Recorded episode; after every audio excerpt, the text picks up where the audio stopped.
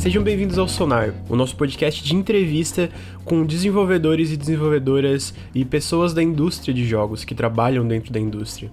Esse é o segundo episódio da primeira temporada, vão ter mais episódios ainda por vir. E aqui dessa vez eu tenho a grande honra, porque todos os episódios eu vou ter a grande honra, eu tenho a grande honra de estar com o Rodrigo Batelli, que trabalha com PR na Devolver Digital e na Good Shepherd Entertainment. Então, para começar de conversa, Rodrigo, como é que tu tá? Tá tudo bem contigo? Sim, tudo bem. Primeiro, obrigado pela honra, mas na verdade a honra é minha. Sou fã de vocês aí desde, o, desde os primórdios. É, acompanho o conteúdo aí de vocês quando ele começou a nascer e, a, esse que vocês pegam no conteúdo de vocês é, é, bem legal. Aliás, tem, tem um vídeo de vocês que eu tenho que já deixar um, um parabéns aqui. Tem um vídeo análise que vocês fizeram do, do jogo Ricardo mandou muito bem nesse Mandou vídeo. muito bem, mandou muito bem. Eu não sei o que ele tá fazendo. Ele acha que agora ele é streamer, né? Essas, essas coisas. ele vai lá, faz, né? as, é, faz as palhaçadas dele. Meu, cara, para com isso, Ricardo, para com essa merda. Para com essa porra aí! Volta a fazer os seus vídeos E você aí, manda muito bem. Não, realmente. Aliás, todo mundo, todo mundo manda muito bem, mas esse em especial, como foi um dos primeiros lá, eu tenho uma lembrança assim muito muito forte dele e realmente ele mandou muito bem. Tava inspirado. Tava, não. É... não, e, e, eu acho legal que tu fala isso de um, de um, dos primeiros, porque eu acho que o primeiro jogo que a gente recebeu, assim, de PR foi o Allboy, uh, que eu lembro que a gente era um pouquinho menor ainda quando foi, foi antes do, de eu entrar em contato. Na verdade, eu não entrei em contato diretamente contigo, porque eu não tinha teu contato na época, quando a gente era menor. Eu mandei um, um e-mail, acho que foi diretamente pra Devolver, e aí tu respondeu. Ou foi, é, eu acho que foi pra Devolver. Então eu lembro que eu mandei um e-mail pedindo o Stories Untold, se eu não me engano. Uhum. E aí tu respondeu e falou assim assim, não, é, é, eu posso enviar assim, eu tipo, meu Deus, mano, o cara da Devolver Digital respondeu a gente, porque eu sou muito fã da Devolver, né? Então eu fiquei, e a gente vai receber o Stories Untold, que é esse jogo que parece muito foda. E a gente recebeu, eu fiz uma análise. Então também, é, assim, eu acho desde, muito legal, né? Desde porque... então minha vida tem sido um inferno. É. Eu mandando e-mail. Maldita hora que eu respondesse. É, é, aquele arrependimento, né? Nossa, cara, por que, que eu fui responder o Lucas? Ele é muito chato com isso. Mas diga lá. Não, então, Rodrigo, eu queria te fazer uma pergunta, uma pergunta, na verdade, inicialmente bem básica, que é, primeiro, como é que tu começou a trabalhar é, com a Devolver, assim, como é que tu entrou nessa área de PR, e quando é que foi isso é, que tu entrou, né? Há quanto tempo tu trabalha com a Devolver e como tudo isso começou? Uh, bom, vamos lá. Na verdade, profissionalmente, com games, comecei a trabalhar com games ali no, nos idos de dos final 2005, 2006, por aí. E uma dessas empresas era uma, uma publisher de jogos online aqui no Brasil. Uh, depois disso, eu saí dessa empresa, fui fazer um ano sabático e voltei. Quando eu voltei para o Brasil, uh, eu comecei a trabalhar numa empresa de representação de business e marketing tá? uhum. uh, para a América Latina, para empresas de videogame. E entre elas, uh, na ocasião, a gente atendia a Bethesda, a Telltale Games, a Petrobit, uh, algumas outras publishers menores, e entre elas tinha a Devolver. E foi aí que eu conheci a Devolver. Né? Foi quando, foi quando eu entrei em, quando eu tive o primeiro contato com a, com a, equipe deles, etc. E foi justamente quando eles vieram a primeira vez para o Brasil em 2013. Uhum. Então, desde 2013, esse ano completa sete anos que eu, que eu trabalho com a Devolver. Né? Na verdade, é engraçado, né? Porque, ah, o pessoal fala, ah, fala com o Batelli ou com o Rodrigo, né? Ah, o PR da Devolver, o PR da Devolver. e, na verdade, a minha, minha formação não é PR, eu, nunca fui PR. Aliás, se me pergunta. Mas você... eu, eu tenho que abrir uma porque os e-mails de, de, sobre, sobre os jogos são excelentes, então eu acho que tem um, um certo dom. não, não, não, na verdade, é, não, na verdade não, não é dom, né? Toda, toda minha, na verdade, a minha formação é publicidade. Né? Uhum. Então, no comecinho da minha carreira, etc., eu, fui, eu comecei como redator né, na área de criação. Depois fui para planejamento, enfim. Mas. Uh, então, toda a minha formação, na verdade, ela é, ela é business, ela é marketing, né? É, encaixa um pouco, né? Exato, sim. Uhum. Se você pegar o escopo do marketing, o PR está ali, né? Como um dos, um dos pilares ali, né? Uhum. Das atividades, etc. Obviamente, tive, tive contato lá atrás com, com PR, etc. Mas nunca fui PR, nunca esse foi o meu foco, né? Então eu até acho meio estranho. Ah, lá, o pior da, pior da Devolver, Devolver. Eu até fico meio olhando assim, será que é comigo mesmo? É, pois é. Porque, na verdade, PR é uma das atividades que eu faço para Devolver. Então, na verdade, eu sou tipo um minion para eles na, aqui no Brasil e América Latina. O que eles precisarem, eu faço, né? Seja evento, seja atividade de marketing, enfim, PR também. Uhum. Que, vamos dizer assim, acho que é por ser uma atividade mais constante e de relacionamento, talvez essa é a atividade que se sobressaia hoje da. É, eu ia falar que tu organiza eventos. Principalmente também, com né? jornalista, né? Com, com, com, canais, etc. Mas também tem a parte de business, né? Canais de vendas aqui na região. Então tem uma. Não é só o PR, né? Então, mas eu não, não, não me incomodo maneira alguma. Não, eu até, eu até peço desculpas que foi um pouco na ignorância, assim, né? Eu realmente não sabia dos. Eu ia chegar nisso, né? Da, de qual o teu papel, de certa forma, dentro da empresa, né? Até é muito legal saber disso, que tu cuida disso. Todo esse aspecto aqui no Brasil, né? Digamos, vamos dizer, a, Devol a Devolver Digital no Brasil é meio que tu que cuida dessas partes todas, né? Tô, tô sim, sim, sim. Isso. Exato. Então. E mesmo porque dentro da Devolver, desde, desde o do comecinho, até a própria Devolver, eles não são muito ligados a esse tipo de, de titles, sabe? Ah, esse aqui é o nosso CEO, esse aqui é o, ah, é sim, o nosso diretor financeiro. tem, tem, até o ah. Fork Parker, né? A brincadeira, o Twitter. Né? Exato, o Fork Parker, é, ele é o nosso CFO, né? Ele é o hum. diretor financeiro do Evolve. Mas o. É o Twitter, oh, no caso, mas... é, que é, é, é meio que uma persona, assim. É, exato. Mas porque a Devolver é uma empresa pequena, né? Então, meio que no começo, todo mundo fazia um, um pouco de tudo, né? Evidentemente, cada um tinha, tinha, é, tinha o seu foco, né?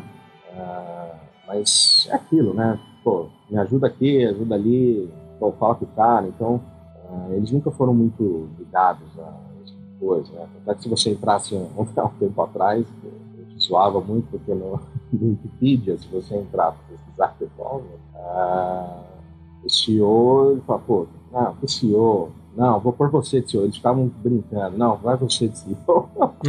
e, aí, e aí o próprio CEO entrava lá de vez em quando e mudava o cargo dele de CEO para assistente de cabo HDMI.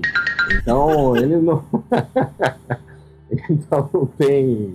Eles não têm muito essa, essa questão de, de status, de ah, eu sou o quê, sou do que lá. Não, pô, a gente é uma equipe gente precisa, vamos fazer o que tem que ser feito. É, eu, eu acho que é justo falar que a Devolver ela é bem centrada nos desenvolvedores, né? A, Exato. Em vez de puxar, vamos dizer, sei lá, tu pega grandes empresas assim, né? EA, Activision, etc. Claramente, né? Por, especialmente Activision com notícias recentes, elas não são tão centradas em desenvolvedores e eu acho que o foco da Devolver é realmente botar os desenvolvedores nos holofotes, né? Uh, eu acho isso que. Exato. A gente vê isso através do, do, do marketing, do Twitter, disso, daquilo. Tem sempre o, o Devolver Digital Digital Presents, por exemplo, mas eu acho que é mais como. Eu, se eu tô enganado, tu me corrige aqui, mas eu vejo que às vezes no site e tal, eles se definem como uma. Mais que uma empresa, ou vocês se definem mais como uma empresa, uma label, né? Uma marca, assim. E eu acho que até para ajudar os desenvolvedores a vender os seus jogos, né? Porque Devolver Digital já tem um certo renome. Exato. Então... A, a, questão do label, na verdade, até é muito mais até uma, uma, uma brincadeira, né? Que tomou emprestado do que, é, que evidentemente um conceito, uhum, uhum. é uma característica emprestada da, da indústria da música, né? Pela música você tem no, as labels, records, né? Sim, aquela... sim, é, é, o que eu pensei quando eu li isso pela primeira vez. Isso, são aquelas gravadoras menores de, de bandas indies, de artistas independentes, etc. Então eles têm muito essa questão do label, né? Que para nós seria o, o selo, né? uhum. né? Pô, saiu pelo selo, sei lá, Vitrola Animada, pô, o selo quando sai com o pô, do Prova Animada com os artistas independentes bem legais, quando eles colocam um selo deles num, artista que tudo, vale a pena ouvir aquela banda, conhecer o som dos caras, etc. Então é muito mais nesse sentido de essa, emprestar essa, essa brincadeira, essa coisa mais, mais suave, né? Do que, do que ah, nós somos uma lei, uma coisa mais, mais forte, né? Porque, uhum. como, como, você mesmo falou, na verdade, tudo que a Devolver faz, não, ela não faz para ela. Ela faz para os devs. Uh, e a Devolver tem isso muito claro.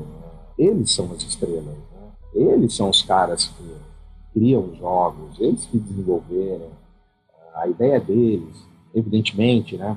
muito, obviamente, tem participação da, da equipe Devolver, de ideias do lançamento, enfim, até mesmo insights, input para o próprio jogo, quando, quando o dev acha que realmente deve colocar aquele input ou não, isso é 100% verdade criativa do dev, mas o jogo é dos caras, o jogo não é da Devolver. Né? Uhum. Né? Isso, isso vai até da maneira de lidar com os devs. Né? Só dando como exemplo, nenhum dos IPs que a Devolver publica é da Devolver. E ela não faz questão de ver. Inclusive, é uma coisa que ela. É um, é um dos principais conselhos que ela, que ela dá para todos os devs com quem ela trabalha. Não venda a sua IP. Né? Uhum. A sua IP é, é a única coisa que realmente é sua. De fato, vocês criaram a ideia, uma ideia original de vocês. Enfim, vocês não sabem quanto essa ideia pode crescer, quanto ela pode ir no futuro. Então, não vendam. Então ela tem realmente essa pegada de tudo que, é, tudo que a Devolver faz é para os devs, não é, não é para ela. Então, eu acho que esse lance de, de ser. É, é, porque é engraçado, né? Porque tu pega, por exemplo, ah, ela recomenda que não vendam as IPs e etc. Mas eu acho que, é, como uma publisher, assim, que é como uma, uma distribuidora, uma publisher e tal, eu acho que isso funciona muito bem e a gente vê isso até na. Eu vou usar a palavra retenção de desenvolvedores que continuam trabalhando com vocês. Uhum. É, porque a gente vê, pô, cara, sei lá, a Crow Team, que claramente teve sucesso com. Tem sucesso, né? Com a série Zero Sun, tem sucesso sucesso com o The Talos Principal e agora, se não me engano, eles abriram uma label, é, uma label, uma meio que uma divisão de publishing dentro deles, de incubação, que eles lançaram aquele Scam, que é de outro uhum. estúdio, mas a Crow Team meio que ajudou e a Devolver tá envolvida também. Game.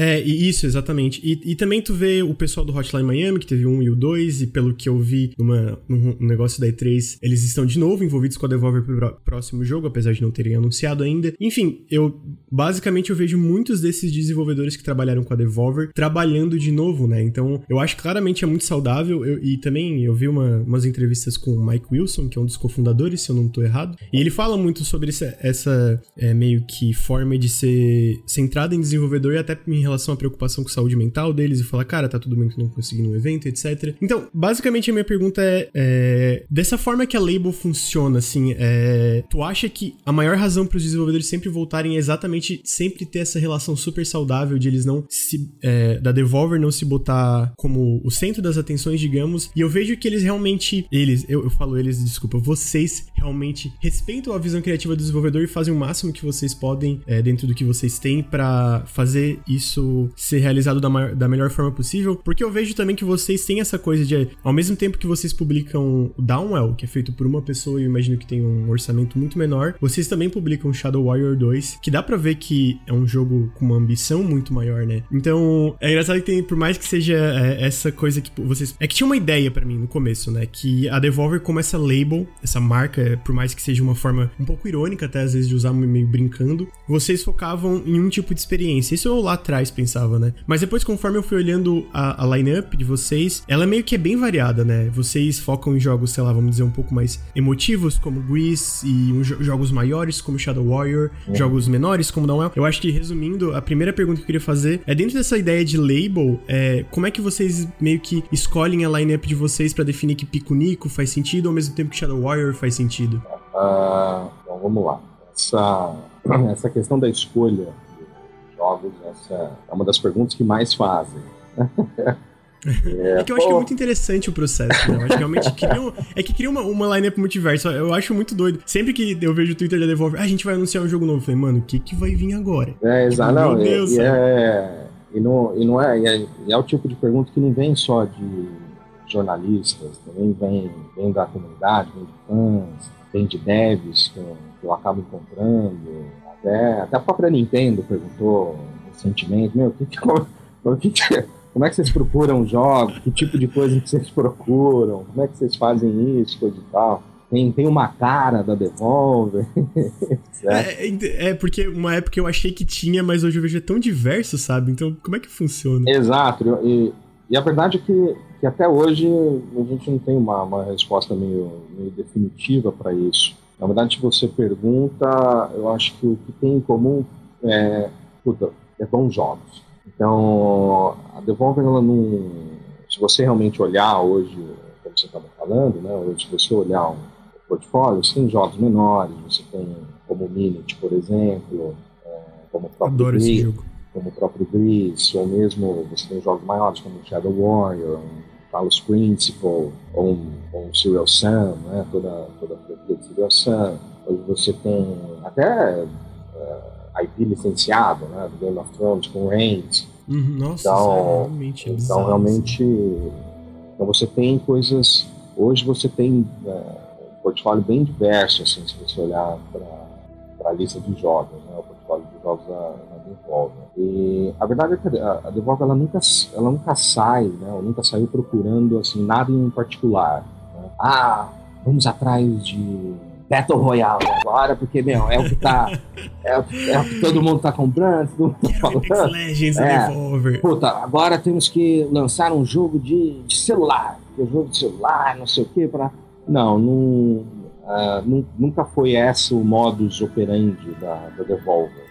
Né? Uhum. Então ela nunca sai procurando nada em particular. Sempre foi na base do. Quando, quando alguém da equipe vê um jogo, etc e a, porque a, decisão internamente ela nunca é tomada por uma pessoa, tá? Ah, não existe, não existe alguém que sai e fala, ó, esse é o jogo e esse aqui a gente vai publicar. Não, isso não existe na Devolve. Uhum. Então o que existe é, olha, pessoal, vamos dar uma olhada nesse jogo aqui. E aí todo mundo joga, todo mundo dá sua opinião. Se a maioria da equipe dá o ok dela, o jogo entra, aí começa a, a, as negociações e, a conversar. Então, e geralmente é alguém que está tentando fazer algo um pouco diferente. A Shadow Warrior é um exemplo. Gameplay um pouco diferenciado. Apesar de ser um, FPS, né, você pegar o gameplay dele, apesar de ser ah, um, FPS original, ele, ele dá muito foco no combate, no melee, né, no combate uhum. corpo a corpo.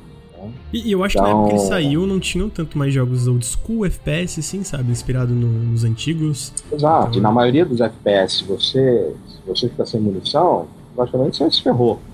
Né? Uhum. Então, ele, na verdade, é, e é muito ele, legal. Nossa, ele traz, na verdade, a importância do, do combate corpo a corpo no, no FPS computador, ele, na verdade, é até mais importante do que, a, do que as próprias armas. Né? Então, então é, é esse tipo de coisa que a equipe olha. Né? Então, está tá trazendo algo diferente, seja no gameplay, ou seja na, na narrativa, ou no, na abordagem visual, como o próprio Gris, por exemplo. Né? A abordagem visual do Gris é uma coisa sensacional. É espetacular, é lindo demais. Então, então teve, teve, lá no, no começo, até concordo com você que você, você teve aquele sentimento de, ah, Devolver tem uma cara. Sim, ela é é, ela é muito reconhecida por explosões, morte, sangue, é. É, esse tipo de, de coisa. Eu, Eu acho que ela ainda é, ainda leva uhum. esse, essas características, né? Mas, mas não é só isso, né? Na verdade, eu acho que até por foram coincidências de estilos de jogos, enfim. A Devolver ela nunca buscou algo em específico ou sai buscando um particular, né? Então, é algo que seja algo que seja realmente um, uma puta ideia bacana e que, que a Devolver acha que mais gente deveria conhecer aquilo, seja um jogo pequeno, seja um jogo grande, não interessa, se vai vender 30 mil cópias ou se vai vender mais de um milhão. É, uhum. é simples assim. Puta, esse jogo tem uma mensagem bacana, ideia do caramba. Uh, eles estão tentando algo diferente aqui. Eu acho que mais gente deveria conhecer esse jogo vamos, vamos ajudar esse jogo a, a chegar até mais pessoas. Então, é simples assim, não tem nenhuma, nenhum, grande, nenhum grande segredo. E, na verdade, cara, sempre, sempre é, uma, é uma grande aposta, não? Que a Devolver faz. Então, você nunca sabe se, se um jogo ele vai, vai realmente explodir, fazer sucesso ou não. Uhum.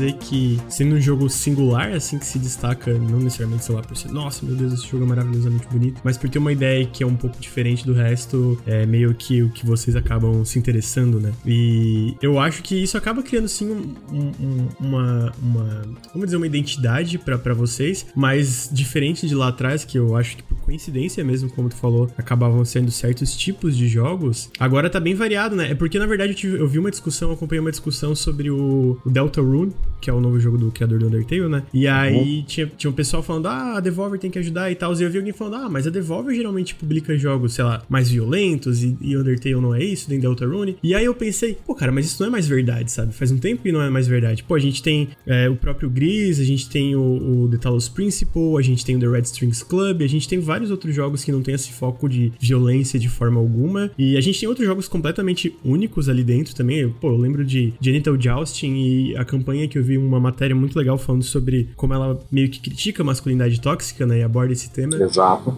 Então, não no caso, nossa, eles vão publicar Deltarune agora, mas eu, se acabasse de sair uma notícia de, ah, vocês estão publicando o Deltarune, eu ia ficar, tudo bem, é, tipo, faz sentido, sabe? Porque realmente, eu acho que, eu não sei se chegou a jogar Undertale, mas também é um jogo singular, assim, né? Uhum. É, não, e, e, nesse exemplo que você deu do Undertale, né, desse comentário que você viu na, discussão, até me lembrou aqui também, uh, na época, já, até mesmo antes de de Red String, já tem uns dois anos, quando do lançamento do Blockhood, não sei se você lembra desse jogo.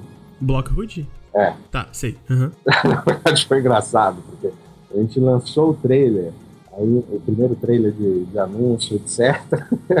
aí teve um comentário do tipo, só eu fui o único que estava esperando que o prédio fosse explodir. é,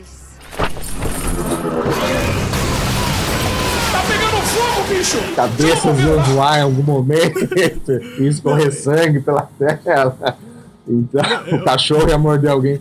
Então, então a Devolver, ela tinha esse. Ela, eu sei que ela ainda carrega esse estilo. É, eu, eu acho que é porque os jogos inicialmente que explodiram de vocês foram, tipo, Hotline Miami, é, Zero Sun, até o Shadow Warrior, sabe? Que vocês. Que vocês compraram a IP, né? Do Shadow Warrior. Sim, na verdade, a única IP que a Devolver possui é é a do Shadow Warrior. Ah, é, pois é. Mas porque a galera isso... pediu, né? Tipo, ah, eu quero Shadow Warrior, do nada chegou. Não, a gente comprou e a gente tá fazendo Shadow Warrior porque vocês pediram. Que obviamente não é esse o processo, mas pro marketing da parada parece isso foi muito legal. Porque eu lembro que tinha uns comentários falaram, tipo, compramos aqui, ó, tá aqui o Shadow Warrior pra vocês. Exato. É a única. Né? De todos os IPs que a Shadow trabalha, essa é a única que ela comprou lá. Mas até mesmo por, por outras questões. É envolvidas, enfim, até questões de, sociedade, né? mas, uhum. é, mas sim, acontece. Uhum, não, imagino. É, eu já eu acho que eu vi no Twitter também de vocês, a, não sei se foi o Fork Parker, o Twitter dele, né? A persona dele, ou alguma coisa sobre a IP de Blood também, que acabou não acontecendo. Mas eu lembro que também vocês estavam interessados e tal. E nesse assunto, e talvez esse seja um tópico mais sensível, e eu entendo se não puder responder alguma coisa, mas comentou sobre apostas, né? Que vocês apostam e a gente, vocês não sabem o que, que vai dar certo ou não. E nisso, é porque é aquele negócio, né? Eu acho que uma das maiores dificuldades hoje de jogos independentes é a questão de financiamento, um pouco. E como é que. É porque eu acho que realmente, eu imagino que para vocês decidir, cara, a gente vai comprar IP de Shadow Warrior e botar um estúdio relativamente grande comparado ao que a gente publica às vezes, né? Uhum. para fazer esse jogo. Existe algum processo. E de novo, né? Eu sei que, como tu falou, não é uma coisa. para escolher os jogos é assim, ah, a gente vê o que é especial. Mas existe uma preocupação. Eu acho que claramente existe, mas considerando o risco que vocês tomam, existe muito essa preocupação de ser um retorno. A gente precisa ter um retorno com, com esse jogo, ou vocês meio que fazem esse equilíbrio porque vocês publicam bastante coisa, né? E pelo que eu leio, aí tu pode me corrigir, uhum. boa parte desses jogos se pagam eventualmente, mesmo se não for no lançamento. Então uhum. vocês meio que devido a essa liberdade de ter esse equilíbrio por ter muito jogo se pagando e às vezes dando uma liberdade criativa maior para vocês, vocês tomam muito cuidado na hora de escolher o que vocês financiam ou vocês têm uma, ah, vamos arriscar com esse jogo muito diferente, talvez que não chame tanta atenção do público em geral. E eu, eu uso esse talvez bem entre aspas, porque nunca dá para saber o que, que tem um nicho grande ou não, né? Porque eu vejo muito, ah, esse jogo é de nicho. Tá, mas qual é o tamanho desse nicho, sabe? Então, é, no momento, sei lá, como é que vocês escolhem, por exemplo, eu, eu gosto de usar uns exemplos às vezes um pouquinho mais, talvez underground e tal, e que não parecem que tem uma cara de jogo que vai vender. Então, por exemplo, Pico Nico, assim, que eu, eu joguei, eu gostei muito, infelizmente eu não consegui cobrir ele no canal, porque na época eu tava trabalhando em outras coisas. É, mas... sempre tem uma desculpa assim, né? Sempre. uh, mas eu gostei muito do jogo, eu acho que ele, ele tem muito coração, sabe? Então, mas ao mesmo tempo é um jogo que eu acho que talvez, olhando assim por cima, sei lá, uma outra publicadora pensaria, ah, isso aqui não vai vender, então não vamos publicar esse jogo. Como é que vocês consideram é, isso de. Tem um perfil muito kids, né?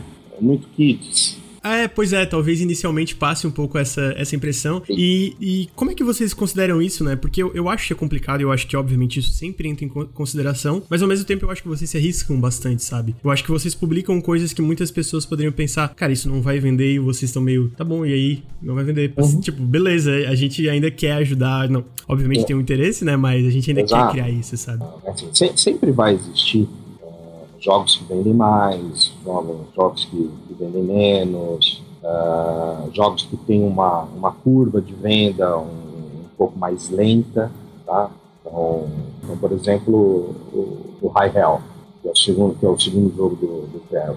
E às vezes tem, tem alguns fatores que independem da, da qualidade do próprio jogo, né? Às vezes a época que ele sai, ele sai junto com, com outros títulos e acaba acaba acaba não, não tendo acaba não tendo um, um, um, foco legal tanto por parte da mídia como pela comunidade ele uhum. acaba meio que passando batido e de repente ele ressurge em algum momento e, e começa e, e, aí começa a rolar né? então ele teve esse essa curva um pouco mais mais lenta né então, no começo foi bem devagar mas depois curva parte uma promoção ele começa a aparecer em algumas promoções etc especiais que são feitos, opa, pô, que jogo é esse aqui? Ah, pô, isso é verdade, esse jogo aqui que lançaram lá, pô, vamos dar uma olhada. E aí ele começa e começa a rolar. Né? Então sempre tem essa, essa questão de ah, jogos se movendo mais, jogos se movendo menos, outros que, tem uma curva venda um, um, pouco, um pouco mais longa, outra um pouco mais curta.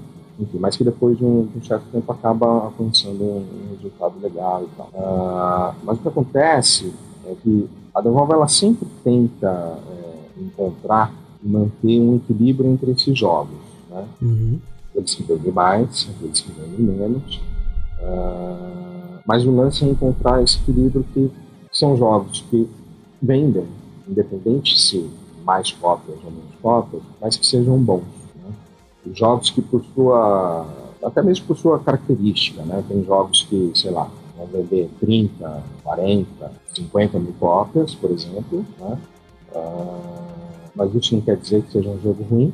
Né? E jogos e jogos que vão vender mais de, mais de um milhão. Né? Cópias, enfim, milhões de, de cópias. Então, para dar um exemplo aqui do, do portfólio, o Red Swings Club, você citou o Picunico, etc. O Picunico é, é recente, mas ele alcançou teve um, teve um, um, sucesso bacana, mas se você pegar, por exemplo, acho que você viu o Paper Grease, né? O Grease é um projeto menor, ah, super nicho, etc. Mas desde uma semana ele atingiu o resultado. Em uma semana ele atingiu o resultado. É, eu vi no é. Twitter, fiquei muito feliz. Eu, eu, fico muito feliz quando essas desenvolvedoras indies alcançam sucesso, sabe? Eu, eu, eu, torço muito, sabe? Agora, você pega o Red Strings Club, ele, ele é um jogo de, de apelo comercial super limitado mas muito limitado. Point and click, narrativa pesada, histórias profundas. Uh, se você pegar o universo potencial de jogadores que se interessariam por Red Strings Club, né, esse universo total, ele é um universo bem reduzido. Né? ele é um nicho do nicho. Né? Infelizmente, né? Porque o jogo é maravilhoso. Exato, exato. Ele é, ele é um número relativamente pequeno, mas é um, mas é relativamente pequeno para quem? Né? E, uhum. Então, o olhar da Devolver, ela, ela costuma ir um pouco além dos números. É claro que né, o número é importante, é evidente, o número é importante. A saúde financeira do dev é importante, para que ele possa continuar desenvolvendo é, novos títulos, enfim, trazer mais gente para a equipe dele. É evidente que é um, que é um fator muito importante para o dev, mas a Devolver, ela, ela costuma não olhar só para isso Tá? Então, ele é um jogo importante para existir. Ele traz é, tipos de histórias, por exemplo, como ele está falando aqui do Red Stream, né? que traz tipos de histórias diferentes, é, tipos de personagens são importantes serem mostrados. Geralmente não, não, costumam ser mostrados nos jogos. É, então é vai, vai além da grana. Pode até parecer meio, meio piegas o, que eu tô, o que eu tô falando aqui, é, mas para quem está achando que pode ser piegas, foda-se também.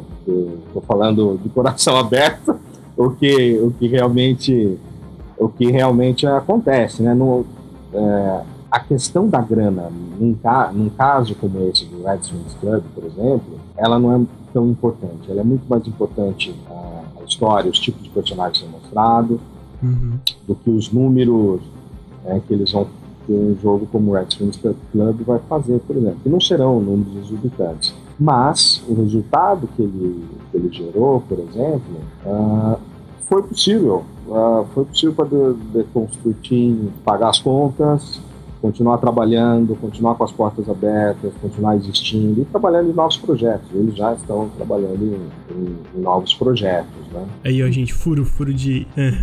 é, exato. Então, então, quando, quando a quando você olha até essa questão além dos números, né, isso acaba tornando o seu espectro é, de jogo mais variado. Né? Então, o Devolver não vai dizer não para um jogo, porque ele só vai ter um jogo que, que não pode vender 500 mil, 700 mil, milhões de cópias. Né? É, uhum. não, é, não é isso que, ela, que a Devolver olha. Ela olha além dos números. Então, por isso que eu acho que isso também ajuda a ter esse portfólio tão diverso. Não, e eu acho que tu, tu falou ali, ah, pô, se tem gente que duvida. Eu acho que se tem gente que duvida, é muito fácil só olhar o que vocês publicam para ter uma prova que de fato eu acho que fica bem claro. É, e mesmo assim, pode ficar ainda com, com, com o pé atrás, coisa e tal, né? Porque uhum. ah, é normal, né? Ah, é claro, né? cara trabalha para a empresa, você acha que ele vai falar alguma coisa? Uhum, é vai, falar, vai falar mal? Não, é normal. Mas o que é, o que é legal é que os próprios, os próprios devs falam da, da Devolver. Né? Uh, o relacionamento com, que, a, que a Devolver cria com, com os desenvolvedores com quem ela trabalha, ela, por muitas vezes, na maioria dos casos, acaba sendo uma relação de amizade mesmo. Então, até voltando um pouquinho do, no tópico anterior, ah, como é que faz para escolher os jogos, etc. Lá. Uh, na verdade, muitos dos jogos que a Devolver publica acabam sendo indicações dos próprios desenvolvedores com quem ela trabalha. Uhum. Uh, e existe, a Devolver estimula não só a comunicação entre eles, mas essa troca também de, de experiências, etc. Né? Então, quando de repente entra um projeto para ser avaliado, um jogo para ser avaliado, a Devolver também convida alguns dos próprios devs para, cara, dá uma olhada nesse jogo o que você acha, tá? Dá um feedback, e assim, e assim por diante. Né? Enter the Gungeon foi indicação, aliás, para quem não sabe, Gungeon é o jogo mais vendido da Devolver. Uh, mais, mais que Shadow Warrior? Mais que Shadow Warrior, mais que qualquer, mais que qualquer outro. Uh, impressionante. Realmente. Então, então assim, Enter the Gungeon ele chegou na Devolver através da indicação do pessoal da Benetton, né? Do, do Hotline Miami. Miami, né? Exato. Uhum. Uh, o pessoal da, Crossing Souls foi via, via Constructing. Então, assim, tem essa, essa, essa, questão, essa rede, né? Que acaba, que acaba sendo criada. E é uma relação de amizade. Se você pegar na E3, é, para quem visita o nosso espaço lá, na verdade, tem devs que, teoricamente, não precisariam estar lá. Mas eles vão porque a Devolva convida, porque são amigos, são caras que, que contribuem, que ajudaram. Enfim, é uma, é uma, grande, uma grande celebração ali do, do universo indie. Né? Eu acho que isso, isso é muito legal. E, não, e a Devolva nem costuma falar muito essas coisas. Então, uh, quando o próprio dev fala, e muitos deles falam, uh, aí sim tem aquele, não, não, não, tem mais aquele lance da, da dúvida ou, ou a pulguinha atrás da orelha, porque o Dev fala mesmo, né? Se algo, uhum. se algo saiu, se algo saiu ruim, o relacionamento não deu certo por algum motivo, os caras vão, os caras vão no Twitter, falam, põem a boca no trombone, etc. Então, sempre é super válido quando o dev, por livre espontânea vontade, vai e fala, fala alguma coisa. Né? Então, enfim, acredito ou não, nessa questão dos números que a gente já falando. Não, e, não é, tem nada de, de piegas, né? Não, não, mas eu acho que isso ficou muito claro. Eu, eu falei um pouco no começo que, cara, muitas dessas desenvolvedoras trabalham repetidamente com vocês, né? Então, claramente, é, tem alguma coisa boa na relação é, aí. É, né? exato. Porque, por exemplo, né? a, a gente tem duas, é, duas apresentações na manga, foram feitas já em algumas ocasiões, etc. Uma delas chama é, Você não precisa de uma publisher. Uhum. e a e a outra é, e a outra é que tem muito, tem, é tem a, que é parecida com, essa apresentação, que é a outra é a morte da Devolver.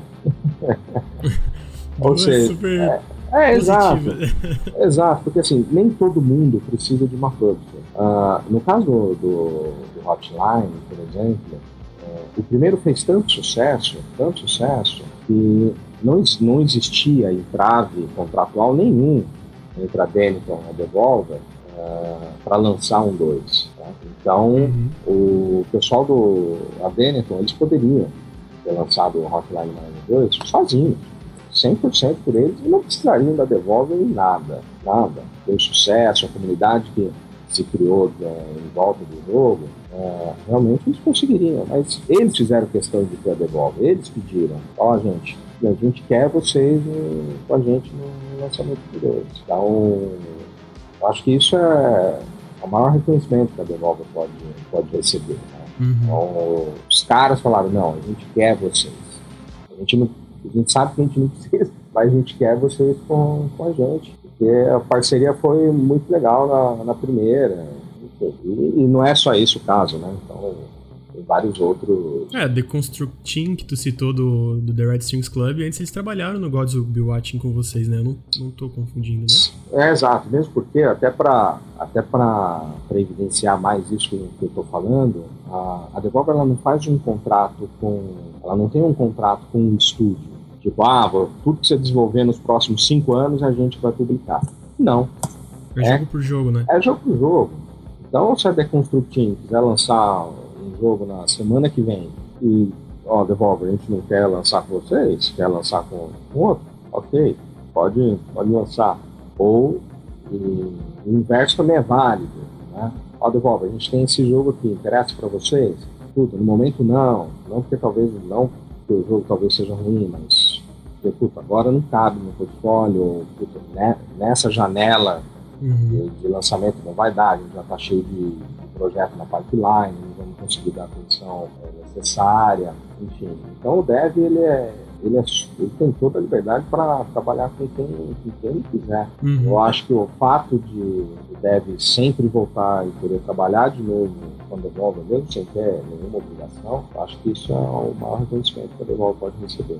Deve dar um baita sentimento de validação, né? E... Sim, sim. Eu acho que até eu acho que para a Devolver até mais importante do que esse sentimento de ah, validação de competência profissional, ela se preocupa muito mais com a validação pessoal, com uhum. cada um dos devs, é, a validação de, de, amizade, de relacionamento pessoal com cada um deles, porque na verdade isso é o, é o mais importante que a Devolver preza.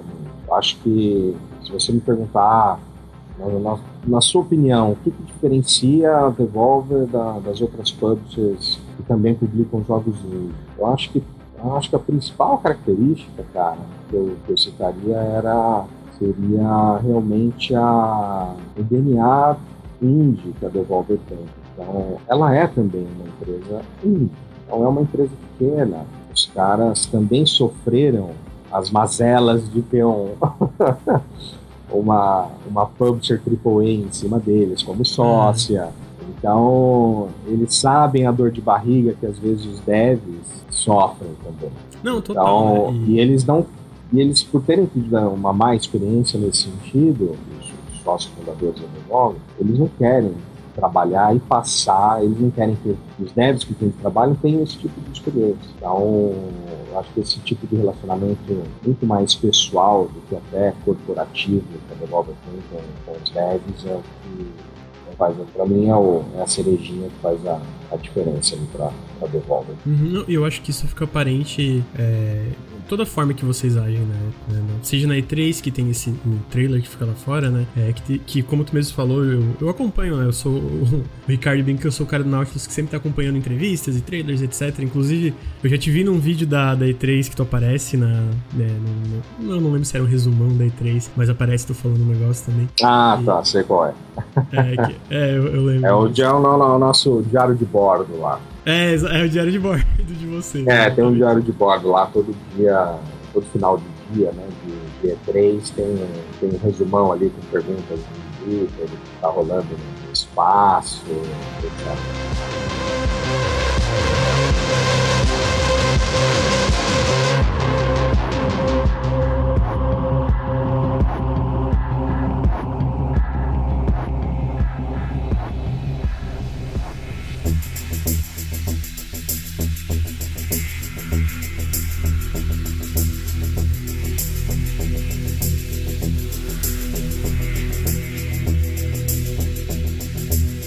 voltando um pouco do que tu falou, tu comentou que muitas da, do que vocês acabam publicando são recomendações de outras desenvolvedoras, né? E aqui na pauta, apesar tipo, de não ser, a, vamos dizer, uma das perguntas mais importantes que eu tinha, eu, eu boto assim, né, de relação de desenvolvedor com desenvolvedor, se existe troca de experiência, se existe feedback, que eu penso que, e aí tu me corrige se eu tiver errado, mas o, o Terry uhum. Velman, ele trabalhou de alguma forma ou fez algum tipo de, eu não lembro agora, eu, realmente, alguma, algum tipo de tributo, às vezes pro Hotline Miami, ele trabalhou com eles ou eu tô falando besteira? Não, não não, teve. O, na verdade, foi, foi o início do, do relacionamento, né? Quando, quando a Denison estava desenvolvendo online, o, o Dennis, ele, ele acabou chegando e trombando e encontrando alguns GIFs que o Terry fazia na época. Uns GIFs bem psicodélicos, coisas bem muito loucas. Ele que o Terry ia postando de vez em quando, mas que era um, era um projeto ali. Uh, não era um projeto secreto, mas era um projeto dele pessoal que estava em desenvolvimento. Né? E o Denis curtiu pra caralho o estilo, a pegada, a coisa. Se você der uma pesquisadinha, depois se quiser até te envio alguns. Uh, eles tinham uma pegada bem neon, assim, né? Aquele neon forte, aquela coisa uhum. bem psicodélica, e tinha muito a cara do, do, do Hotline Miami. E os caras, e o Denis falou, cara, a gente precisa fazer um outro material aqui de comunicação, você não quer, não quer ajudar a gente aqui, não quer fazer um, um outro grifo, um outro GIF aqui pra gente? E o Terry, pô, pô, tá na hora, fechou, vamos fazer, coisa e tal. E nisso ele até acabou desenvolvendo, na época, o site do, do Hotline. Né? Uhum. Uh, as estruturas básicas, enfim, desenvolveu o site para os caras. Nesse foi meio que a aproximação do Terry com a Devolver. Uhum. Ele, no part-time dele, ele estava desenvolvendo um jogo, que na época era o Happy Bullets.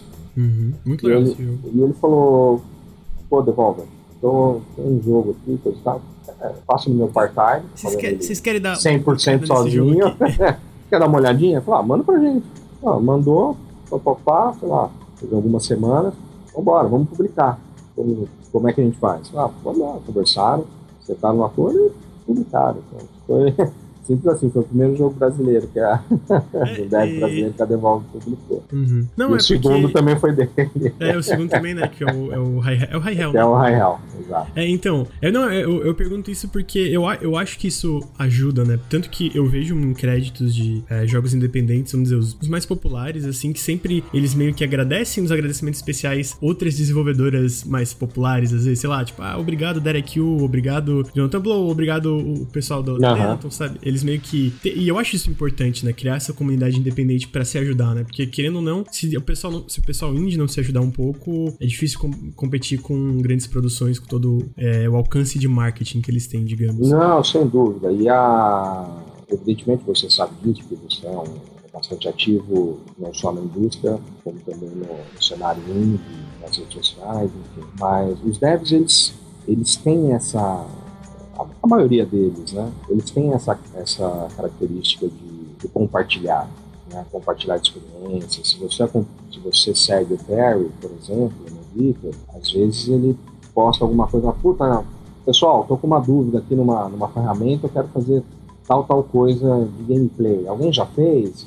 Alguém tem, puta, na mesma hora, dois ou uhum. três devs de qualquer lugar do, do, planeta, vai lá e, e responder, ó, tá aqui a ferramenta, baixa aqui, faz um download, tá aqui o, as linhas de programação. Puta, eu encontrei essa solução fazendo desse jeito.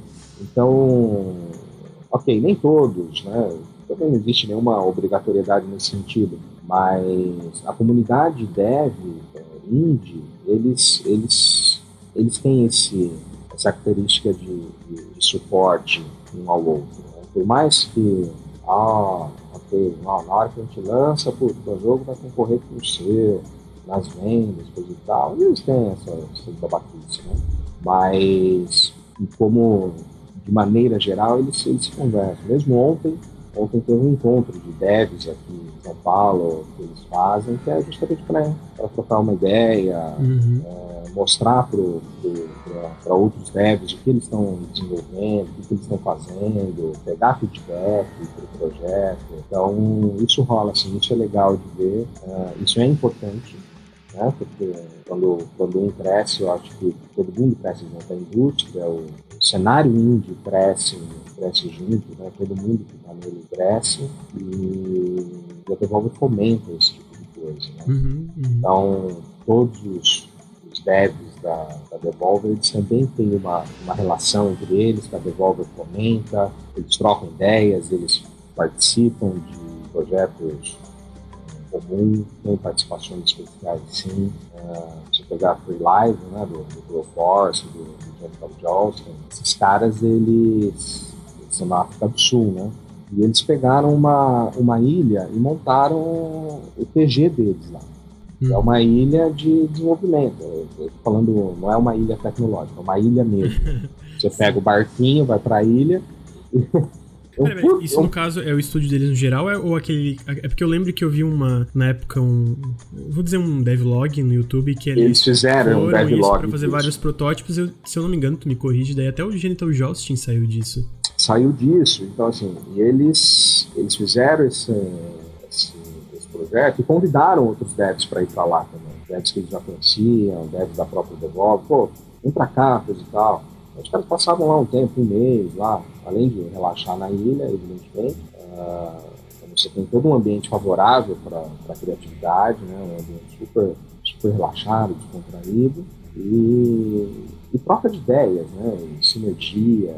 Então, puta, é o tipo de coisa que realmente o Devolver gosta e incentiva e estimula sempre que ela pode. É, e eu acho que é, é importante, né? porque feedback entre desenvolvedores sempre ajuda. E em, falando disso, né, é, entrando nesse assunto de feedback, de desenvolvedor, relação desenvolvedor com desenvolvedor, eu acho que outra coisa interessante que a Devolver faz em relação a desenvolvedores é, é como vocês são. Vou usar, vou usar a palavra global, assim, né? Porque vocês publicam Ruiner, que é da Polônia, que é um, de um estúdio polonês, no caso, né? Se eu não estou enganado. Grease é da Espanha. Uhum. O Broforce e o Genital Jousting, que a gente acabou de falar, são da África do Sul, né? O Downwell é de um japonês, se eu não me engano. Eu não sei se ele exatamente realmente mora no Japão, mas se não me engano Sim, é. E, Sim enfim, o Jiro. Hoje ele.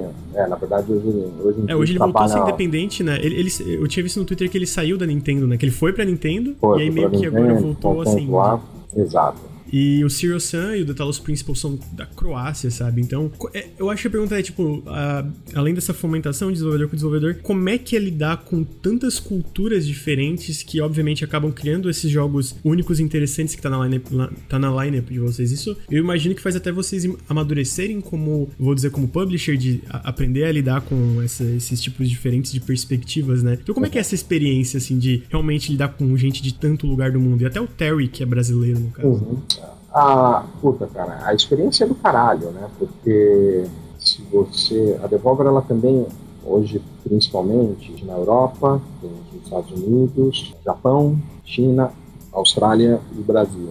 Então tem. Da, da Devolver, tu diz da, da Devolver a entidade, vamos dizer, publicadora, né? Não os estúdios que vocês trabalham junto. Isso, é, não, Devolver Devolver. Tá. Então, caralho, porque você ter, você ter contato, acho que o mais interessante disso tudo é o contato com outras, com outras culturas, né? outros tipos de conteúdo. E por mais que um, um jogo você vai lançar no mundo inteiro tenha um aspecto, uma característica, vamos dizer assim, global, uh, às vezes você, você esbarra algumas questões culturais. Né? E é interessante de você ver e aprender a lidar com esse tipo de coisa. Né? Por exemplo, Modern Russia Blitz e Hotline Miami eles são proibidos na, na Austrália. Uhum, então, é por causa de violência, né? São jogos banidos lá. Não porque os jogos em si têm. Óbvio, são jogos que um pouco mais de violência, etc. Mas muito disso também é porque se você pegar o comitê de ratings da Austrália, ele é formado por uma galera muito mais velha. Estou falando de 60 a mais. Então, assim, eu não estou tô falando mal dos velhinhos, tá? não, entendi. Ah, é, porra, ele é contra os velhinhos! Idoso é covarde. não, eu sou nada contra os velhinhos.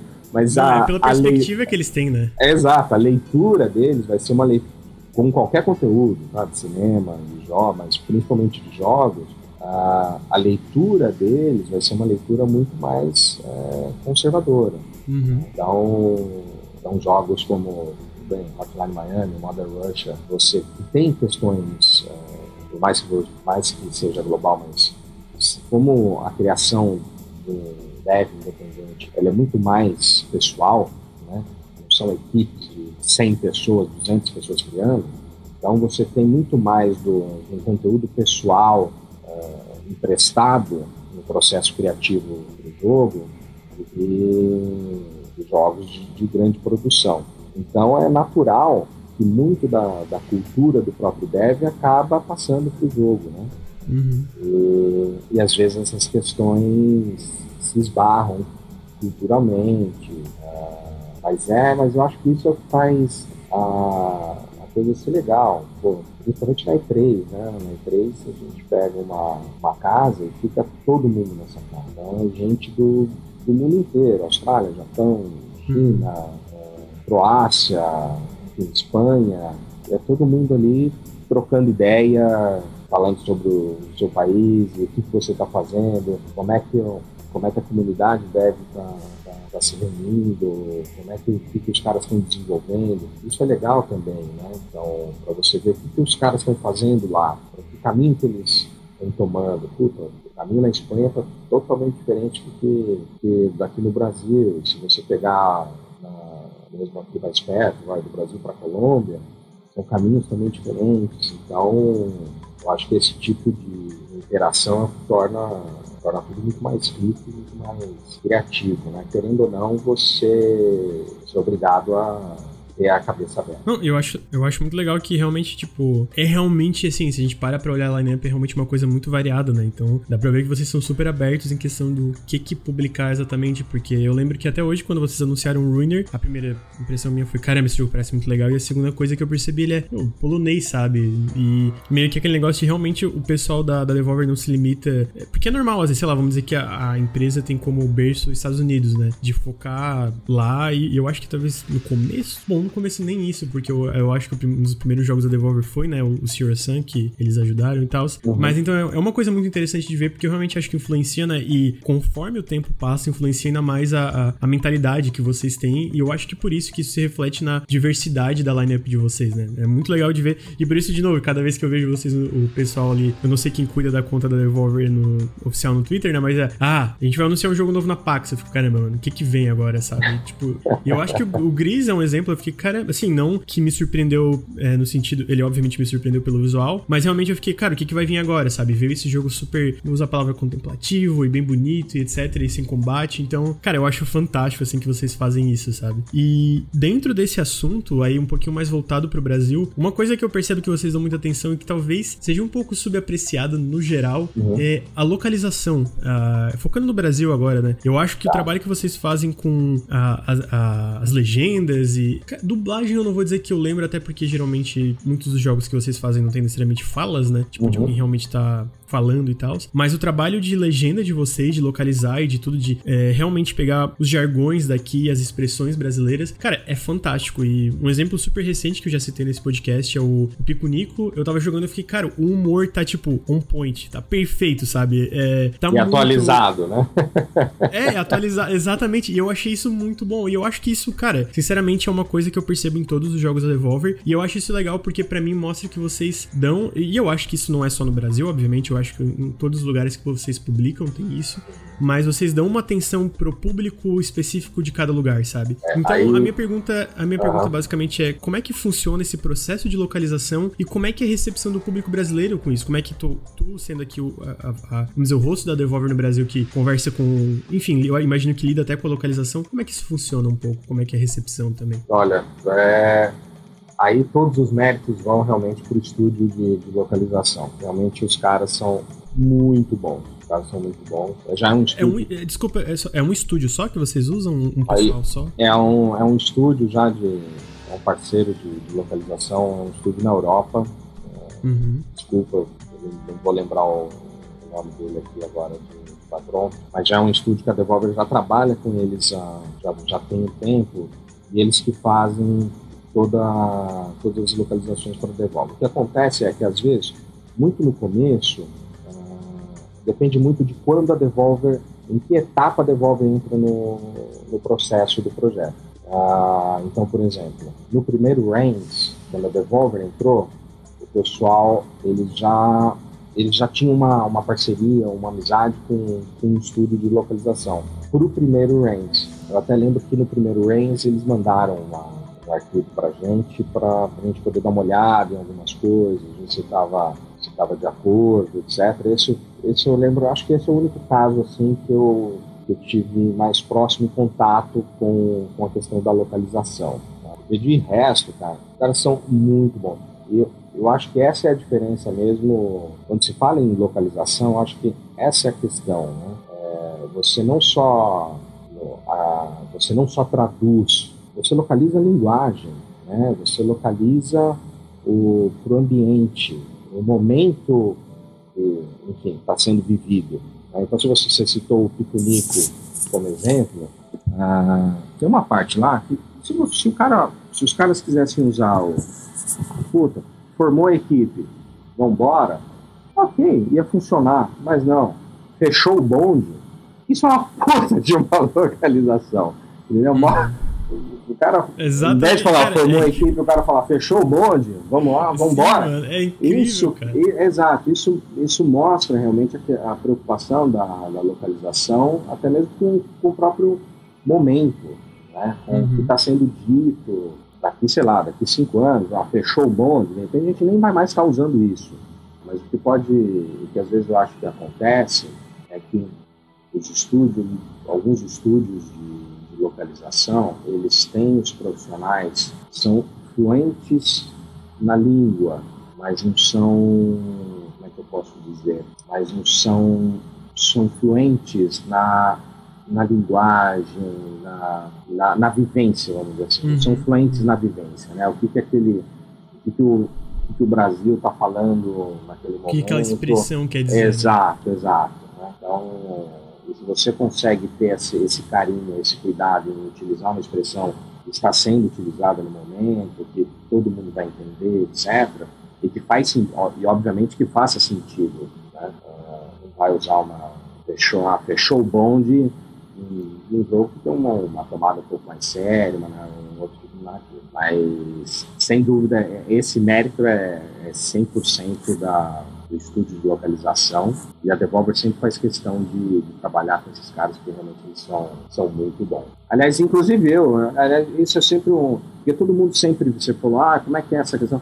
Sempre todo mundo vem, elogia a questão da, da localização. Pico Nico foi, foi um deles que foi bastante elogiado, a questão da, da localização recentemente. Eu até acabo, eu, eu mesmo tenho essa, essa curiosidade, até preciso ir atrás dessa informação, quem é o, quem é o Brazuca, quem é essa pessoa que, É, que realmente faz um que faz, trabalho, né, que cara? faz é, não, exato, eu tenho essa curiosidade, essa curiosidade há algum tempo de atrás, acabo nunca, sempre esqueço de, de perguntar para os caras, etc, mas de repente eu vou eu vou atrás aí De repente até você bate um papo com ele qualquer dia. Oh, ia ser fantástico, assim. Eu ia estar tá muito, muito disposto a bater um papo com ele sobre localização. Porque eu realmente acho, assim, no geral, que é um trabalho, assim, não é nem que é subapreciado, porque no sentido, quando um jogo é localizado, claramente eu acho que o, o público brasileiro dá mais valor a isso, mas de como o processo funciona, quem tá por trás disso, sabe? Eu acho que geralmente a galera não dá tanta atenção, às vezes até no trabalho que, que isso envolve, né? Porque dá muito trabalho localizar um jogo. Dá, e... dá um puta de um trabalho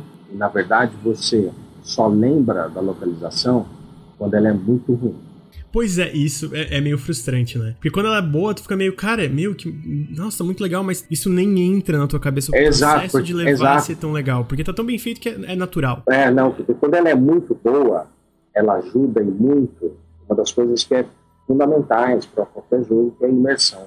Então, quando a localização ela tá muito boa, você, ela conseguiu um, ela te ajudou a entrar num estágio de imersão dentro do jogo, né? Ou seja, vira, vira aquilo, aquilo vira natural para você. Falou, puta, tô dentro, né? Ela conseguiu me, conseguiu me segurar. Agora, quando ela é ruim, puta, ela joga pra fora. É, tipo, cara, isso não faz sentido. O que ele tá falando, sabe? Te machuca a experiência, né? Uhum. Não, e, e da, da, mesma forma que machuca, eu acho que às vezes é tão boa que tu pensa, cara, na verdade o jogo foi escrito em português, né? Ah. É, mas lembrei, mas lembrei de um, de um outro exemplo aqui também. O Runner. Sei. O Runner, uh, na fase beta, na fase de testes que a gente recebeu, etc. Eu também tive que passar umas, umas sugestões lá pro, pro pessoal. Tinha umas coisas meio, meio duras, sabe? Mas é, é como você falou, realmente a gente só. Nem sempre a gente dá muita bola para a localização. Né? Na verdade, a gente só vai perceber realmente quando ela é, quando ela é muito ruim. Né? e, e não pelo lado positivo. Uhum, não, é realmente por isso que eu, eu, fiz questão de perguntar, porque eu realmente acho que vocês mandam muito bem nisso. E, tipo, entrando, continuando nisso, é, a minha pergunta é um pouco bem voltada pro, pro mercado brasileiro, né? Depois que vocês começaram. Bom, depois, né? Eu acho que isso tá há um tempo já, né? Mas claramente já viram um certo padrão de qualidade da Devolver, que eu acho que geralmente manda muito bem nas localizações. E eu acho que também vocês mandam muito bem nos preços localizados, né? Que tem uma noção muito boa da conversão de preço, porque, obviamente, sei lá, se a gente pegar o dólar tá 3 reais, um dólar tá 3 reais, então geralmente vamos dizer, teo, tecnicamente, o que, que vocês cobram poderia ser maior do que vocês estão cobrando agora, sabe? Ah, 15 dólares não seria 30 necessariamente, só seria 45, mas vocês realmente vão no padrão brasileiro do negócio. E aí a minha pergunta é, especialmente como tu cuida dessas coisas um pouco por aqui, é a recepção do público brasileiro é boa? É, é eu, eu, eu, eu, perguntaria, é um mercado viável, apesar de já ter uma resposta aí, considerando a atenção que vocês dão aí, de ter até tu especificamente cuidando daqui, mas é legal a, a recepção do público brasileiro, é uma coisa que tá crescendo assim na, em questão de vendas e etc para Devolver? É um mercado bom para vocês? É um pouco, talvez um pouco mais uhum. números essa pergunta, mas eu acho interessante saber, sabe? Não, não, sem dúvida. É um, aliás, não, não só para Devolver, já foi mais. Se pegar na indústria como um todo, o Brasil já figurou ali entre o quinto, sexto, sétimo, sétimo país ali em receita, né? Do mercado uhum. deles global. Hoje ele está lá mais embaixo, décimo, décimo terceiro, muito também por questões econômicas. É, teve a crise. Né? Exato, exato. Ah, mas não deixa de ser um mercado importante. E a Devolver ela tem esse conhecimento. Bem, economicamente, né, os caras não estão bem agora, mas evidentemente em algum momento vai voltar óbvio. Tá? Então, então, independente, ela já foi do Brasil também já foi ali quinto, sexto, importância vendas para Devolver, hoje está ali entre 9 e 10, tá? Questões de números de países, tá? de faturamento para Devolver. Uhum. Mas sim, sem dúvida, sem dúvida alguma. Na verdade, a primeira vez que a Devolver veio para o Brasil, em 2013, foi, foi justamente por conta no lançamento do, do Hotline Miami, quando abriu as vendas para a PSN, Brasil, se não me engano, acho que apareceu no radar deles como o segundo país maior em vendas, ou o primeiro, em algum momento chegou até a ser primeiro. Eles falaram, opa, peraí. e eles nunca tinham olhado para o Brasil. Não, imagino. É, porque realmente eu acho que até ficou, é, ficou um pouco mais acessível, né? Videogames e PC ultimamente, nesses últimos 10 anos, por exemplo. É, então, quando abri para PSN, falou, opa, peraí, vamos dar uma. Esse, esse público aqui, né? Porque o Brasil despontou aqui segundo o primeiro aqui nas ondas PlayStation. Né? Vamos dar uma olhada.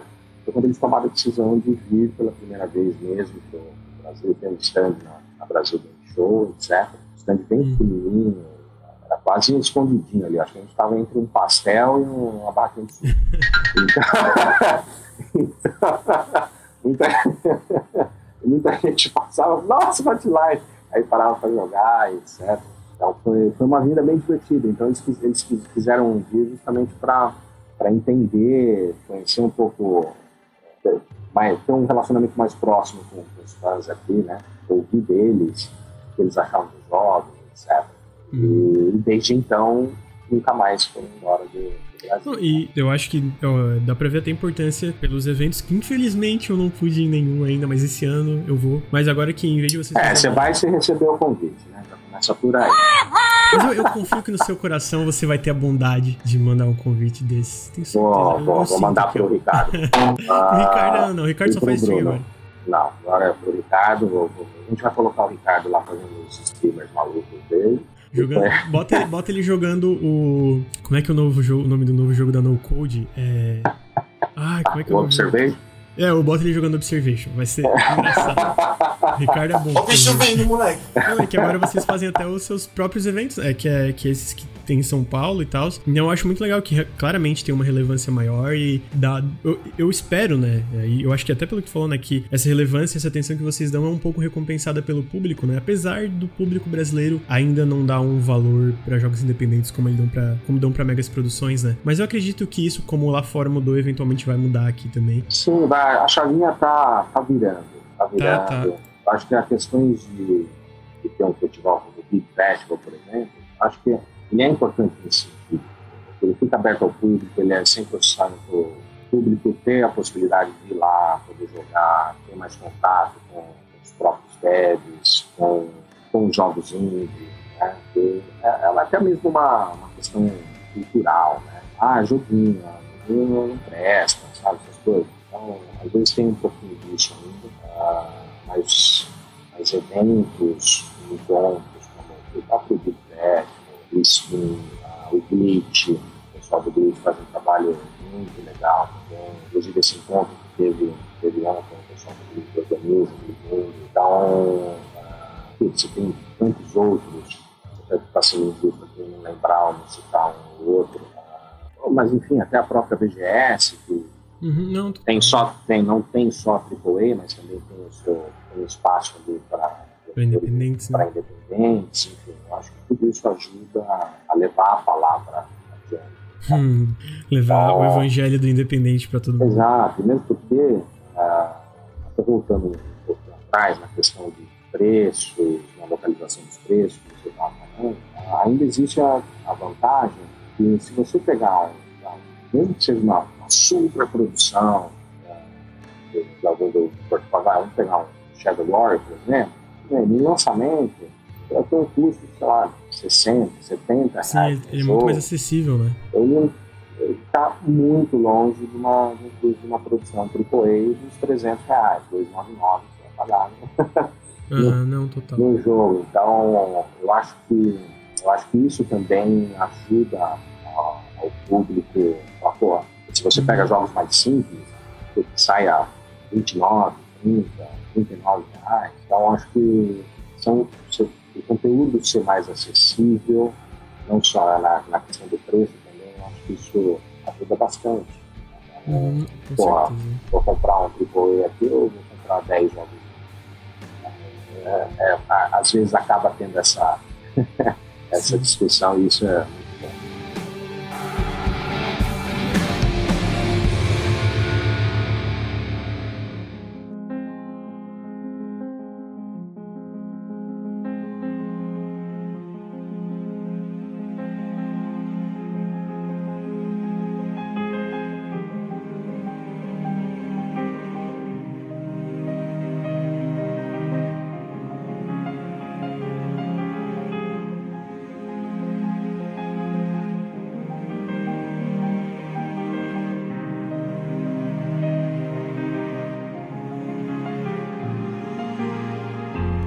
pergunta final mesmo, mas é um pouco mais pessoal. Mas antes de ir pra essa pergunta final, eu queria pra penúltima aqui, que eu quero falar um pouco no podcast, que eu acho que é uma, é uma discussão que tem que ser feita na indústria como um todo, que é o lance de, vamos dizer, eu vou usar a palavra condições trabalhistas aqui. E eu vi uma entrevista com o Mike Wilson, que é o cofundador, que eles falam um pouco sobre a preocupação da Devolver Digital em relação à saúde mental, do, de quem, da, dos desenvolvedores que eles trabalham junto, né?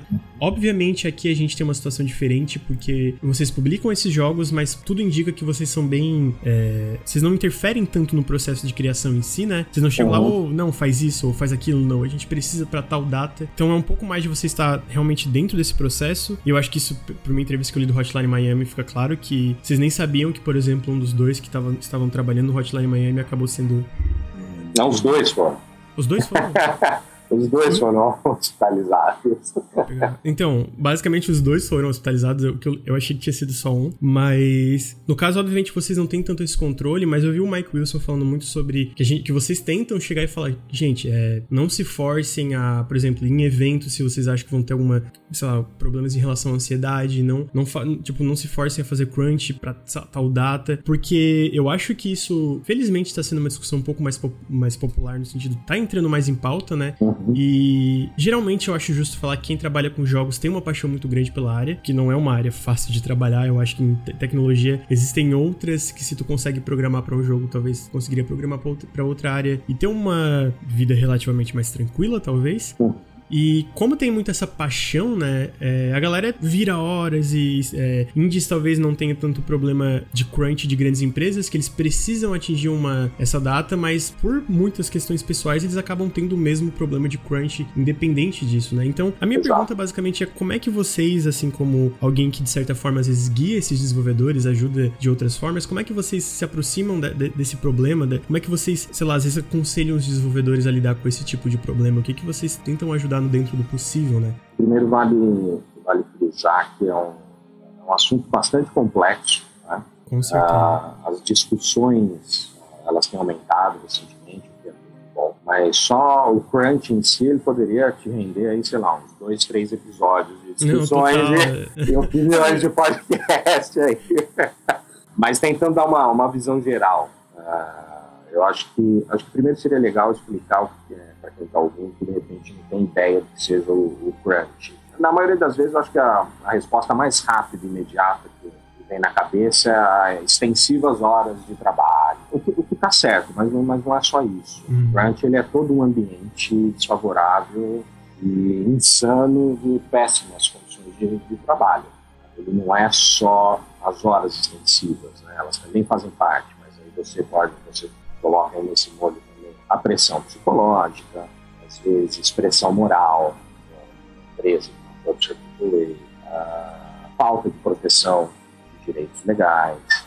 Uhum. Uh, e até tem um ponto que muita gente não acaba não comentando, é que talvez no, no caso da, da Devs AAA, isso acaba, acaba, acontece também, mas não tem tanta influência como tem para o de dev, que é a questão da toxicidade da comunidade. Uhum. Então, muita gente acaba, quando fala do crunch, acaba nem passando por esse tópico. Eu sempre gosto de, de lembrar que, que, sim, é um ponto importante, porque o crunch ele não é só um, ele não é um problema exclusivo dos jogos AAA, mas também não, com certeza. Ele também acontece com os índios, como você falou. Né? E às vezes os caras se colocam uma, uma pressão neles mesmos que não precisam. Às vezes os caras largam tudo, vende um carro é, para fazer o jogo da vida deles. Muito... E é, é aquele negócio do Cuphead, ah, a gente hipotecou a nossa casa e, cara, isso não é bom, sabe? Tipo, calma, assim, feliz que teve um resultado positivo, que eles agora ganham, ganharam muito dinheiro. E, obviamente, indie entre aspas, né? Porque eles tinham ajuda da Microsoft. Mas, bicho, calma, tá ligado? Vai que o jogo tivesse dado errado, e agora, tá ligado? É, não, exatamente. Eles acabam se colocando essa alta pressão, etc. E aí também tem essa esse outro lado do, da toxicidade da, da, da comunidade. Uhum. Então, eles também recebem, né, muitas vezes, estão suscetíveis a isso, a pressão dos usuários online, né? que às vezes esquecem que os caras são pessoas. Né? Então, eles só enxergam aquilo lá, ah, não, é uma empresa desenvolvedora, né? acho que são 100 pessoas trabalhando, mega corporação, não sei o quê. Às vezes esquece que às vezes são duas pessoas né, cara? E, não adianta. Eles podem ler 3 mil comentários falando bem. Um negativo vai É aquele. E não é um, e não é um comentário negativo. É um comentário É. tóxico. É, tipo, É, xingando. não é aquele, puta, ó, ó, não gostei do sistema de, de armas do teu jogo, não sei o quê. Ele é meio confuso. É, eu acho que isso, é- é de boas, né? Crítica, Isso é né? de acho boa. que- Agora, você é um, um merda, você é um lixo de ser humano, Uhum. sai, você não devia estar fazendo isso da, da tua vida, você não presta, você e sua família deveriam morrer, sabe? É, coisas é assim. bizarro isso. Então, quando passa né, do- do- E eu, eu da, acho da assim. crítica construtiva? É, Então, Só, só, assim, uma pergunta que, como eu sei que vocês também às vezes se envolvem com filmes, né, também, eu acho que esse, esse contato direto com o consumidor é muito mais presente em jogos, né, devido a fóruns e... Sim, patches, os próprios, dev, não, os próprios devs indie, eles têm isso como característica, eles precisam disso, né? Sim, sim. Porque muitas vezes, quando eles começam um projeto deles, eles começam sozinhos, ou sem uma publisher, ou sem um auxílio de um, de um profissional de marketing que vai cuidar da parte de relacionamento com, com os fãs, da comunidade. Os caras não têm isso, são eles mesmos. Né? E para eles também é importante ter esse contato com a comunidade, pegar o feedback, ah, entender o que, que a comunidade está achando do jogo, o que eles podem melhorar. Então, isso é importante. Precisa ter. Às vezes, às vezes ah, eles não têm o perfil para fazer isso. Ótimo, o perfil, faça. Vai se desgastar, vai se matar fazendo isso. né? Agora, Uhum. onde estúdios AAA, o cara tá lá xingando estúdio. Quando o cara entra ó, Geralmente cuidar xingar o indie, ele tá xingando o cara ali, né? No, É, não, no cara a cara, no, no tete a tete. Não tem. A galera tem esquece muita- que tem um humano por trás disso às vezes, né? É Exato, bizarro. exato. Então essa, essa pressão tóxica também, que às vezes eles acabam recebendo da, da comunidade, isso também leva, leva ao crunch, leva problemas de saúde mental, depressão, ansiedade, estresse, e os caras acabam sendo hospitalizados? É, eu, eu lembro que eu li um Michael Wilson falando que um desenvolvedor chegou a ter, tipo, problema de visão, sabe? De, de tanto estresse que ele teve, assim, durante o desenvolvimento. Eu achei, caramba, assim, não que eu não soubesse, né? Eu já tô acompanhando faz tempo, mas é, é muito triste, sabe? De ver esse tipo de situação acontecendo, sabe? Não, é triste e lamentável, né? Uhum. Mesmo porque, assim, ape- apesar do, do crunch ele estar ganhando mais importância, um assunto mais relevante em pautas, em discussões, em eventos, etc., que é realmente muito bom para a indústria, para os devs, todo mundo, ah, ele, o, o crunch mesmo, ele, ele não é algo novo. Né? Não, acontece tá desde, desde sempre, né? desde sempre, né? Desde muito tempo. Pode colocar aí no mínimo ah, 20 anos para mais que, Uhum. ele, que ele acontece, né? Ah, mas é como, como o Mike costuma dizer até, né? Que é, uma, é um assunto que ele, ele pessoalmente ele gosta, ele é ativo nesse assunto, já já eu, eu vou falar nisso também, mas ele costuma falar que crunch, na verdade, é aquela sujeira embaixo da, do tapete da, da indústria, sabe? E a, a própria indústria ainda não, eh, nunca soube como, como abordar esse assunto, discutir, tratar ele durante anos. Então, sempre essa sujeirinha embaixo do tapete. Né? É, nos primórdios lá da, da indústria, o, o, o crunch ele era até visto como algo positivo, algo legal. Né? Essa questão que Uhum. você comentou também. Ah, eu tô virando pra me dedicar a isso. ah, É, o Lando da. Paixão. Nossa, esse cara ficou programando 20 horas no dia. E assim, eh, num lado independente já é ruim que o cara tá fazendo algo pra si, mas pior ainda é empresas grandes que eles tiram vantagem disso, sabe? De, ah, cara, Exato, tu ama então- o que tu tá fazendo, então não tem problema tu virar. É, exato. É o famoso, puta, se o cara tá trampando 18, 20 horas por dia, se eu não fizer o mesmo, eu tô fora. Uhum. E, e se você parar bem para pensar, né, pegar um, um viés vai, na, na coisa um pouco mais sociológico, que eu sei que não não é o nosso foco aqui, tá? Mas isso é um Uhum. comportamento muito típico de, de ambientes com predominância masculina. Não, total. É o famoso, ah, o meu, maior, ah, o meu é maior que o seu. Né? É, Uhum. é o meu maior que o seu traduzido em, em, outra, em outras palavras. Né? Mas não é o foco aqui, mas também tem essa, essa questão aí para variar sempre. Né? Mas, mas voltando, o Mike ele, ele tem esse interesse pessoal no assunto porque ele viveu o crunch de né? O Mike ele começou a carreira dele na, na ID Software né? Quando lançar o Doom, o Quake, então ele, ele viveu o crunch de perto e viu gente do lado dele sendo hospitalizada, né? não só lá atrás, mas ah, até mesmo depois, em outros projetos, mesmo no, no, próprio começo da Devolve, como você citou o pessoal do Hotline Miami. Uhum. então é um assunto que ele se interessa tanto que hoje ele faz parte de uma, de uma ONG que chama Take This.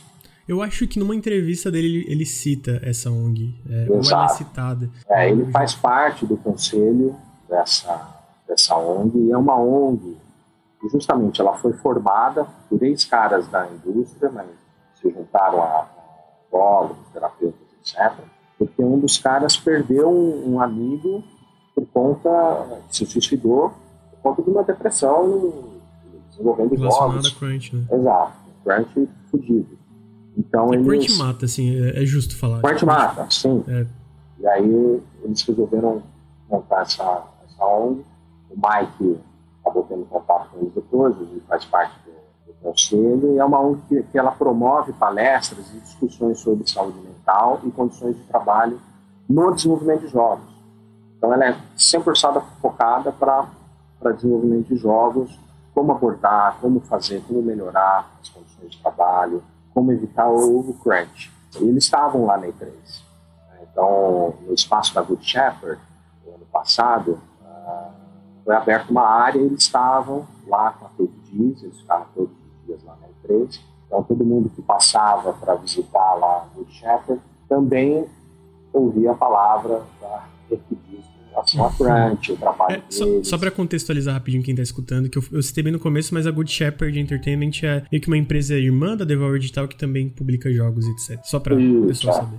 São, são negócios totalmente diferentes, separados, mas são, eles têm sócios em comum. Ah, entre, tá, então. entre eles, o Mike é um, dos sócios. Ah, ah, citei errado, assim, mas basicamente tem essa proximidade. São empresas irmãs, sim, sim, são, uhum. sister companies, podemos dizer assim. Uhum. Continua, ah, desculpa, pode. Então eles, até mesmo no ano passado eu apresentei para o pessoal do Big Festival aqui as três pessoas do, do Take This, para ver se uhum. existia a possibilidade de trazer para os caras aqui do Brasil para dar uma palestra. Esse assunto é extrema importância, é muito importante eles terem noção disso, do que o crunch pode causar. Ele não é só o, cansaço, é, no caso extremo, sim, o crunch mata. Uhum. E é um assunto super relevante e importante.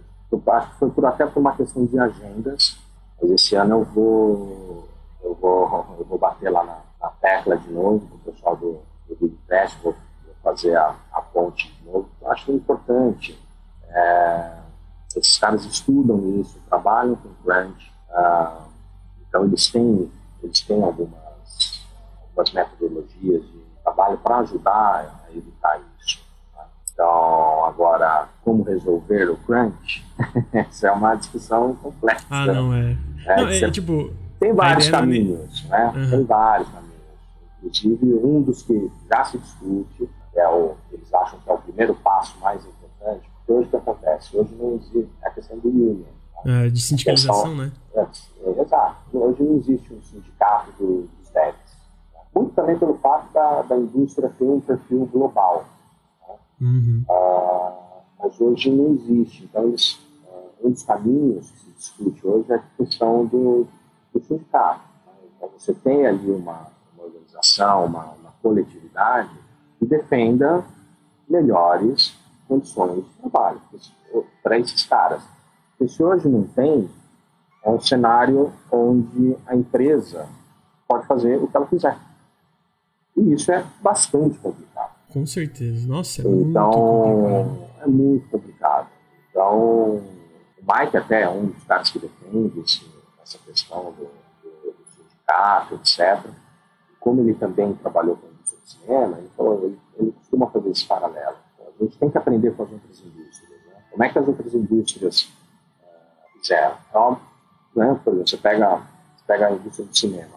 Por uma questão até de regionalização, ah, onde são onde são tomadas todas as decisões de, da indústria do cinema Hollywood. Então, até por uma questão geográfica, eh, foi mais fácil essa questão do sindicato, né, dos roteiristas. Vale um exemplo de, de, anos atrás, quando a indústria começou a querer sacanear os, os roteiristas, os roteiristas falaram, ah, é, tá bom, Ah, então a gente vai parar de trabalhar então e acabou o roteiro. Então a gente vai acabou o roteiro. Né? Uhum. Foi, um, foi uma época meio negra do cinema, né? não, realmente... É muito bom, né? Que daí eles ficam meio. É, realmente, se a gente não tem, vamos dizer, essa mão de obra humana, que, que é o mais importante querendo no desenvolvimento, independente da indústria criativa, acabou, né? Tipo, é, exato. Não tem, não existe um algoritmo que cria jogos e, meu, pode criar um algoritmo que não vai ser tão bom, sabe? Então... Exato. Não é também pegar o modelo que, ah, como o cinema fez, ah, vamos fazer nos jogos. Não, não vai dar um adaptar, né? Obviamente, não vai exato, é uma indústria não, bem diferente. Não vai caber 100%. Entendeu? Você tem ali, ó, não existe um, uma Hollywood para o desenvolvimento de games, vamos assim, uhum. né? um, um, local geofísico. Né? Então é uma indústria muito mais global. Uh, mas é uma discussão que, que realmente, realmente é super válida. Eles acham que um dos primeiros passos é essa questão da, da coletividade, do union, né, de um sindicato, pode ser um primeiro grande passo para evitar, para evitar condições de trabalho exaustivas né, por parte das empresas, estúdios grandes. Então, às vezes o cara também não tem para onde correr, né? Uhum. O cara não vai conseguir travar uma briga legal com o pessoal um se sente grande. isolado, né? Exato, ele não tem, às vezes não tem nem as condições psicológicas, porque ele já está totalmente fodido, né? Uhum. E às vezes nem financeiras mesmo, de entrar numa briga legal contra um estúdio grande. Então, a questão da coletividade, tá, poderia começar a ajudar a, a, dar um horizonte mais favorável para esse cenário. E uhum. medidas de contrapartida, até mesmo para os estúdios únicos, você tem algumas, ah, algumas literaturas, algumas sugestões como a própria Fake Diz é, dissemina e ajuda, e ajuda com isso, né? dando cursos, palestras. Eu acho que, sem dúvida, é um assunto, é, assunto que deve ser que... tratado. Sim, eu acho até muito legal você ter, você ter citado aqui, porque vale, vale, o, vale o registro assim, para hum. quem está é, ouvindo, saber que existe esse problema. Claro, não, total. Eu acho que tem que ser trazido pra atenção o máximo possível, sabe? Porque eu acho que a galera tem uma. É meio que. Eu acho que o pessoal tem que entender e até apoiar esse tipo de coisa de, cara, vamos melhorar a condição dos, dos desenvolvedores é que. É, beleza, pode ser um cara que é diferente, tu nem, nunca viu o que, que ele fez, mas vamos dizer que. Assim, usando gente popular, sabe? Vamos dizer que, sei lá, mano. O Hideo Kojima, que é um cara super gigante, chega um momento, cara, eu não consigo mais fazer jogos por causa de crunch. Não, nunca mais vou fazer nada, sabe? Então, o pessoal tem que entender que se não. Tem, e tem isso, acontece isso de gente da indústria indústria sair dela, porque, cara, não aguento mais as condições que existem aqui. Uh, tanto como tu falou, toxicidade, a condição de trabalho no sentido de horas e ambiente problemático, etc. Então eu acho que é uma, é uma coisa que tem que ser discutida e diante de tudo que a gente falou, que obviamente a, a minha ideia não é nem vamos solucionar o crunch nesse podcast, porque eu não, acho não, claro, claro. Não, não, mas uh, eu... o fato de trazer à tona, sem dúvida alguma, é importante. Uhum. Não, e tu acha que é justo falar então que assim, a Devolver Digital como publisher, ela tenta pegar um, é, ter um papel mais ativo de conversar com o pessoal que eles trabalham junto de, gente, obviamente vocês que mandam, vocês que de decidem como vocês querem desenvolver os jogos, mas sei lá, tentem uhum. maneirar em horas, etc. Assim, tu acha justo falar que não, vocês têm que tomar esse não. papel? Não, isso sem dúvida. Ah, mesmo porque teve uma. Teve até uma entrevista em Dev, né, acho que alguém da, da Dodge Rose deu uma entrevista para algum veículo né, nos Estados Unidos recentemente, falando de desenvolvimento, papapá, ciclo de crunch, ele dá um exemplo lá, que ele, numa mesma época, quebrou o carro dele, ele precisava de carro para trabalhar, e acho que ele quebrou a perna ou o braço, alguma coisa Nossa. assim, ele estava sem plano de saúde, o Devolver foi lá, cobriu a Não, o plano de saúde. Ah, legal. É, né? Porque o plano de saúde dos Estados Unidos. Quanto né? você precisa do, para arrumar teu carro, ah, 10 mil, ó, tá aqui, 40. Fica bem, entendeu? Então, fica bem, fica em casa, cuida das tuas coisas, se recupera, entendeu? vai cuidar do teu braço, cuida da tua saúde, e depois você volta com calma, não, não tem pressa, etc. Então, é, é esse tipo de... é aquilo que eu, que eu, vou, que eu comentei lá atrás. Eu acho que esse lado humano, esse lado mais, esse relacionamento interpessoal que existe da Devolve, essa relação de amizade que eles têm com os devs, uh, eu acho que isso é um, é um puta diferencial. Mesmo porque os próprios casos, por exemplo, ah, puta, o Kojima já, pensou se o Kojima falar, ah, não vou mais fazer jogos, não sei da indústria, isso aconteceu com os sócios fundadores da Evolve. Eles saíram da indústria. Justamente por conta de um relacionamento tóxico que eles tiveram com uma produção AAA lá atrás. As empresas anteriores que eles tiveram na Evolve. Eles saíram da indústria, nunca mais vão trabalhar com jogos, pelo amor de Deus, ficaram cinco anos fora e depois eles voltaram a conversar, coisa e tal, falaram, não, vamos, vamos fazer, mas vamos fazer do, do nosso jeito, sem sócio AAA, sem não sei o quê. Foi aí que surgiu a, a Devolve. Então esse caráter humilde, com o lado humano existe na, na essência, né, no DNA da, da Devolve. Acho isso que é muito legal e contribui bastante.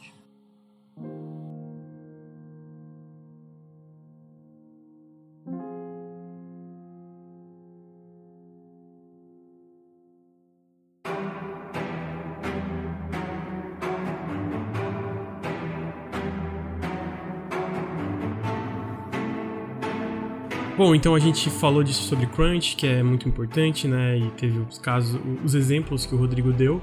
E fico feliz, né, em saber que pelo menos é, eu acho que é importante dentro do possível todas as, essas empresas menores, talvez essas empresas independentes, todas se ajudarem nisso, né, em relação a esse problema fundamental assim que acho que até enraizado que existe na indústria. E legal saber que a Devolver tomou um papel mais ativo nisso, né? Como uma empresa que publica vários jogos e trabalha com vários desenvolvedores. É, Pra finalizar, é, eu acho que eu já te mantinha tempo até demais aqui comigo. Então, para finalizar, Rodrigo, é uma pergunta mais pessoal, que é basicamente, tu tá trabalhando, é, tu falou no começo do podcast, há sete anos com Isso. Devolver? Tô, tô certo? Isso, esse ano são sete anos. De dez anos, né? Devolver completa dez anos. Gente, caramba. Mais, pre mais precisamente no dia 9 de junho. Que é o primeiro final de semana Nossa, da E3. Caiu certinho, né?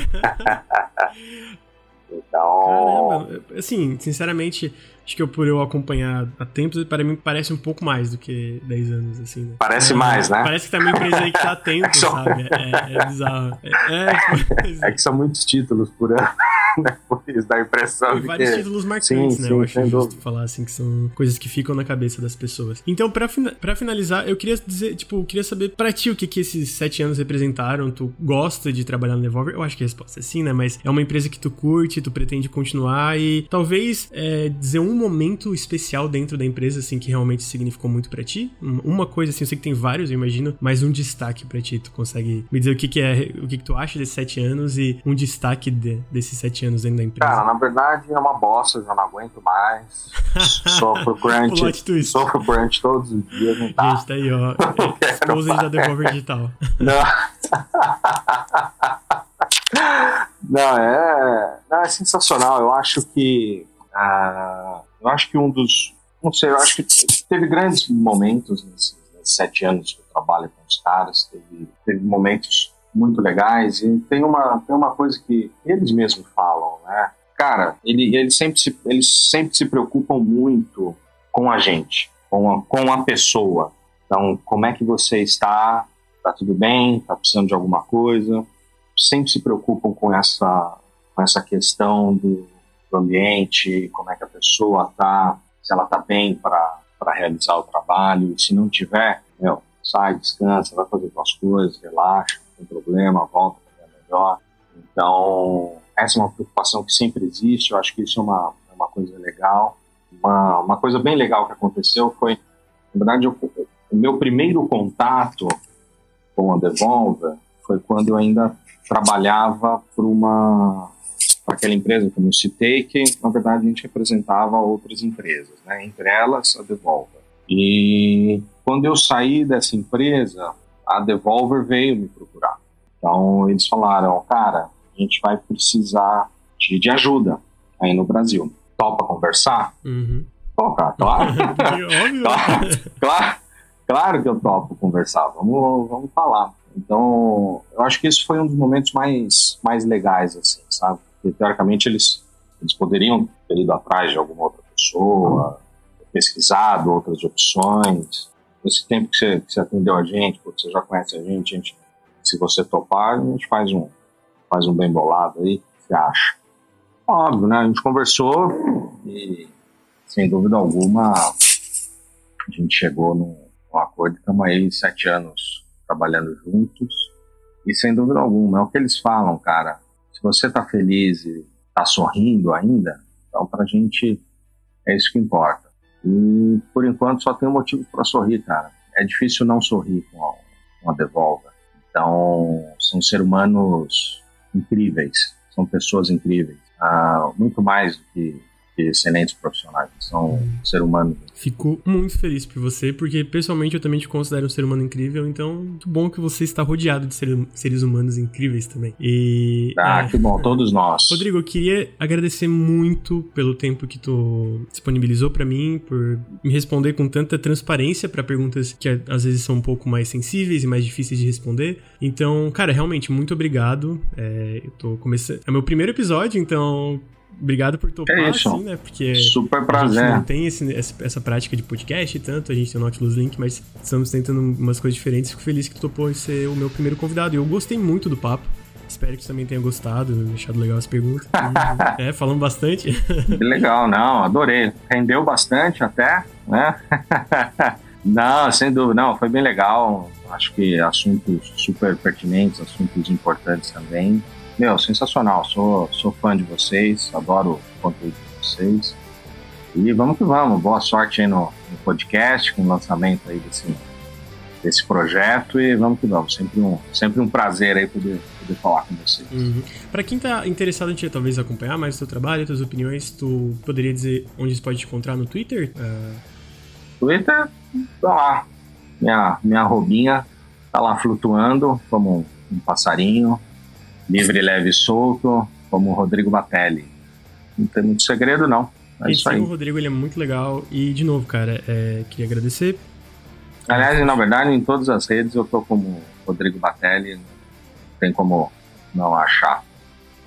Twitter, Instagram, Facebook. Estamos aí. Vamos que vamos. Gente, então esse é o segundo episódio do Sonar. Eu queria agradecer ao Rodrigo Batelli pela presença de novo. É, muito obrigado pelo seu tempo. Ah, e também agradecer a todo mundo que escutou. A gente teve problemas com o áudio, na gravação de áudio. Eu queria deixar claro agora que, como o Sonar ele é um podcast de entrevista a longa distância, então eu entrevisto pessoal online nem sempre o áudio vai estar tá naquela qualidade ideal que é se a gente tivesse sentado em um estúdio conversando e etc. Então, eu espero que o conteúdo tenha compensado os problemas que eu tive com a gravação de áudio uh, por parte de, um, de uns probleminhas na parte do Rodrigo, que obviamente não é culpa dele, mas acontece. Enfim, é, para finalizar, de novo, queria agradecer o Rodrigo. Queria agradecer todo mundo que escutou. Vão ter mais episódios. O próximo acho que vai ser bem legal. Talvez tenha uma pausa em junho devido ao E3. Espero que não. Mas aí se tiver a gente volta em agosto. E para finalizar, eu queria também pedir para se vocês curtiram o episódio, se vocês querem, querem escutar mais podcasts, a gente tá com três podcasts agora e mais vídeos e etc. Todo tipo de conteúdo que a gente cria.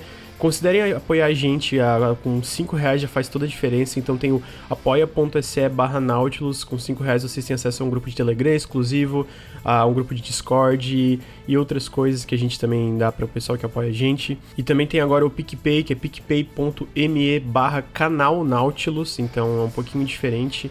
Mas é a mesma lógica do, do Apoia-se, dá para fazer assinatura mensal 5, 15, 25 e 70, etc. Então, por favor, se gostaram, considerem apoiar o projeto, porque é graças a, isso que a gente consegue fazer, inclusive, esse podcast. E a conclusão foi longa, desculpa, mas de novo, queria agradecer. Eu, eu tá fazendo isso para mim é meio que um sonho, eu que sempre quis entrevistar desenvolvedores e tô adorando. Então eu espero fazer isso por um bom tempo. E de verdade, espero que vocês tenham curtindo. Eu adorei entrevistar o Rodrigo, eu sou fã da Devolver, sou fã da Good Shepherd, sou fã do Rodrigo. Então, de novo, muito obrigado e até o próximo episódio do Sonar.